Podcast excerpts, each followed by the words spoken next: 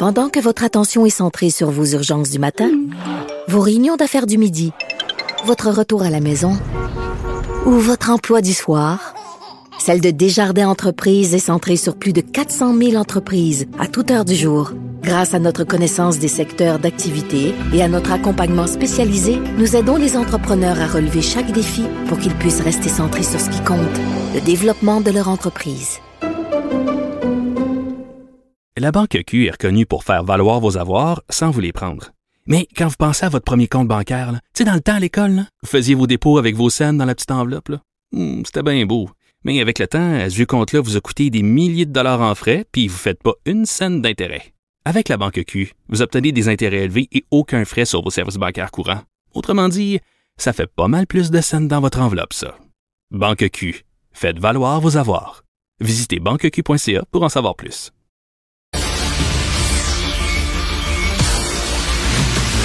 Jean-François Lisée. On va juste dire qu'on est d'accord. Thomas Mulcair. Je te donne 100 raison. La rencontre. C'est vraiment une gaffe majeure. Tu viens de changer de position. Ce qui est bon pour Pitou est bon pour Minou. La rencontre. Lisée. Mulcair. Alors, Jean-François, c'était une idée du PQ, ça, le cours d'éducation citoyenne. Oui, c'est, euh, je l'avais introduit dans ma course, euh, dans ma première course au leadership, effectivement, parce qu'à l'époque, il y avait de la critique sur le cours éthique et, et, euh, et culture religieuse. Il faut, faut dire que euh, ce cours-là remplaçait les anciens cours de pastoral et faisait en sorte qu'il y avait ce cours-là pendant toute la période scolaire, c'est-à-dire toutes les années du primaire, toutes les années du secondaire. Et, et ça faisait une, même si on, on peut être d'accord pour euh, initier nos enfants à, à, la question religieuse, à la diversité religieuse, ça faisait en sorte qu'il y avait un genre de prédominance du fait religieux dans la totalité du parcours scolaire. C'était vraiment excessif. Et euh, donc, il y avait de la demande pour euh, mieux enseigner à nos enfants, disons, la, la, la littératie euh, euh sur la question euh, du crédit, de l'argent, comment résister aux gangs, comment ne pas tomber dans les sectes, etc. Donc, il y a énormément de sujets pour faire des, des, des, de nos élèves des, de bons citoyens, des citoyens avertis de toutes les choses qui, de la démocratie, de toutes les choses de la citoyenneté. Euh, et, et, donc, moi, je disais, ben, remplaçons ce cours-là, qui est beaucoup trop chargé en, en religion, entre autres critiques qu'on peut euh, qu'on peut lui, lui adresser, par des des, des, euh, des compétences de citoyenneté que euh, qu'on veut qu'un un Québécois de 18 ans ait au moment d'entrer sur le marché du travail puis sur le marché ah. de la citoyenneté. Idée qui a été reprise par euh, la CAQ, on l'a vu. Euh, euh, Thomas, j'aimerais t'entendre sur cette phrase de Paul Journet dans la presse. Est-ce si insultant d'offrir à un cégepien d'apprendre à se débrouiller dans la langue officielle du Québec? La réponse, c'est non, mais Paul Journet est en train d'attribuer à la loi 96 ce motif seul pour le résumer. Or, ce n'est pas le cas à mon point de vue, il est beaucoup plus juste de voir la loi 96 comme une autre manière de François Legault de renforcer sa base d'anciens péquistes comme lui. Lui, il ne veut surtout pas perdre une partie de cette base et sa manière de s'y prendre, c'est avec la loi 96 et l'instrument contondant qui est Simon Jolin Barrette. Le projet de loi en question donne des pouvoirs exorbitants de fouille et de saisie qui n'existe dans aucune autre loi au Québec où on a extrait la capacité d'avoir la charte des droits en utilisant la clause non-obstant. On enlève l'égalité de français et anglais devant les tribunaux, chose garantie autant au Manitoba qu'ici qu'au Nouveau-Brunswick. Et ça, ça compromet la viabilité de tout le système judiciaire parce qu'il y a beaucoup de décisions qui vont être rendues, qui vont casser ce qui a été fait ici. Donc, le projet de loi va beaucoup plus loin que de parler de cégep. Et il faut le lire, le projet de loi. Chose que je fais. J'ai travaillé pendant plus de 30 ans dans le dossier linguistique, autant au Québec, autant du côté du Conseil de la langue française, où j'ai passé plus de temps que chez Alliance Québec, mais j'ai fait les deux. Donc, j'ai de l'empathie, puis de nature et de famille. Je regarde les deux côtés. Je les comprends. Mais je sais la différence entre quelqu'un qui veut du bien. Le projet de loi 101, à l'époque, visait à faire du français la langue normale du commerce et des affaires, de l'administration publique et ainsi de suite. Et il y avait une adhésion sociale très large. Mais lorsque ça venait dire que tu ne pouvais pas ajouter une version dans une autre langue sur une pancarte, ça a été cassé parce que ça brimait la liberté d'expression. Quelqu'un qui a contesté cet aspect-là de la loi 101 n'était pas contre le fait français. J'ai écrit, Richard, laisse-moi juste oui, mais... parce que ça fait une couple de jours, je, je, suis la tête de Chuck dans ces débats-là. J'ai écrit mais il faut aussi laisser euh, Jean-François parler, là, Thomas, là, quand même. Là. Je veux dire, euh, Jean-François doit te parler aussi. Jean-François, euh, Paul Journet qui dit si insultant d'offrir un cégepien d'apprendre à se débrouiller dans la langue officielle du Québec. C'est parce qu'on a l'impression, Jean-François, que oui, la loi est perfectible. Oui, il y a des détails qu'il faut changer, mais on a l'impression que de la part de la communauté anglophone, c'est une fin de non-recevoir. Ouais, le, le, problème, c'est que, puis, je comprends tout à fait les arguments de Tom, euh, puis effectivement, il y a plein de choses dans la loi, puis on peut en critiquer certains. Moi, ce que je critique principalement dans la loi, c'est que, comme l'ont dit des démographes, Marc Termotte et d'autres, cette loi-là ne va pas assez loin pour enrayer le déclin du français. Moi, je l'ai dit depuis le début, euh, ce n'est pas assez. Euh, par exemple, toute la question de l'immigration francophone n'est pas abordée du tout si on touche pas à cet aspect-là quoi qu'on fasse par ailleurs, on n'arrivera pas à renverser le déclin du français. Bon, alors, cela dit, euh, c'est sûr que dans la stratégie d'adopter de, une loi en te demandant quelle sera la réaction des anglophones, ben, peu importe ce que tu dis, peu importe ce que tu fais, la réaction est maximaliste. Et, euh, Marlène Jennings, elle représente le principal lobby anglophone. Elle est contre la totalité de la loi, même s'il n'y avait pas la clause dérogatoire, elle est contre le plafonnement au cégep qui fait, qui plafonne les inscriptions au cégep anglophone à son niveau et le double de la présence de, la communauté anglophone. Alors, moi, je dis, écoutez, ça sert à rien d'essayer de savoir euh, à quoi les anglophones vont dire oui, ils vont dire non à tout. Alors, même si certains points sont, sont tout à fait légitimes, la,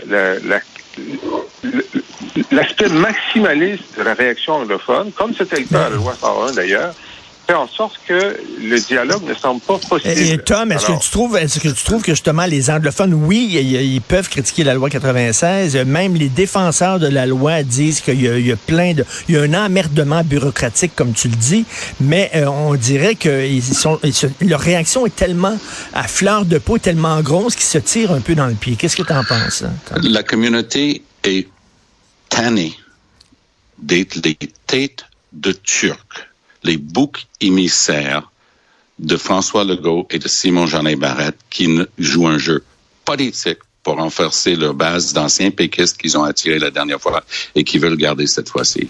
Va dans la communauté. Je t'invite, je vais le faire avec toi, je vais le faire comme bénévole. Tu vas choisir le cégep. Tu vas amener un, un camera crew avec nous autres, là. tu vas amener un équipage de, de, et tu vas choisir les enfants et tu vas les interviewer un par un et tu, vas, constater une chose. Les jeunes anglophones qui vont au cégep en anglais parlent français. Mais c'est pas ça le jeu de Legault. Le, le jeu de Legault est tout autre. Et quand des gens de bonne foi cherchent une solution qui respecte la primauté du français, on est capable de le trouver. J'ai écrit le projet de loi pour Claude Ryan, qui est toujours en vigueur aujourd'hui, 30 ans plus tard, qui prévoit que tous les affichages les grandes pancartes le long des autoroutes et ainsi de suite, le grand affichage, doit demeurer unilingue français, même si techniquement et théoriquement, ça va à l'encontre de la décision de la Cour suprême dans Brown Shoes. Et j'ai convaincu Ryan et le sous-ministre de la Justice à l'époque qu'on pouvait le faire. John Parizella a pris la balle au bon. Il a, il a convaincu Bourassa de le faire comme ça. Et ça marche. Donc, quand tu roules sur l'autoroute au Québec, le paysage linguistique est demeuré unilingue français. Et on a pu ajouter avec prédominance du français, une version dans une autre langue. C'est ça, trouver des solutions de bonne foi et qui collent et qui respectent les droits des uns et des autres. Le Legault ici et son Simon Jeanin Barrette. Jeanin Barrette est un apprenti sorcier qui regarde ce qui s'est fait par le passé, qui essaie de se draper avec les vêtements du sorcier, des gens dignes et intègres et complets, comme Claude Ryan, comme Camille Laurent. Et ce type-là n'a tout simplement pas l'expérience ni la culture générale pour apprécier tout le tort qu'il est en train de faire avec ce projet de loi, qui sera battu en brèche. En terminant, en, en terminant, Jean-François, la coroner euh, concernant ce qui s'est passé dans les CHSLD, euh, finalement, elle, elle aide Marguerite Blais. Là. Elle est très gentille envers Marguerite Blais.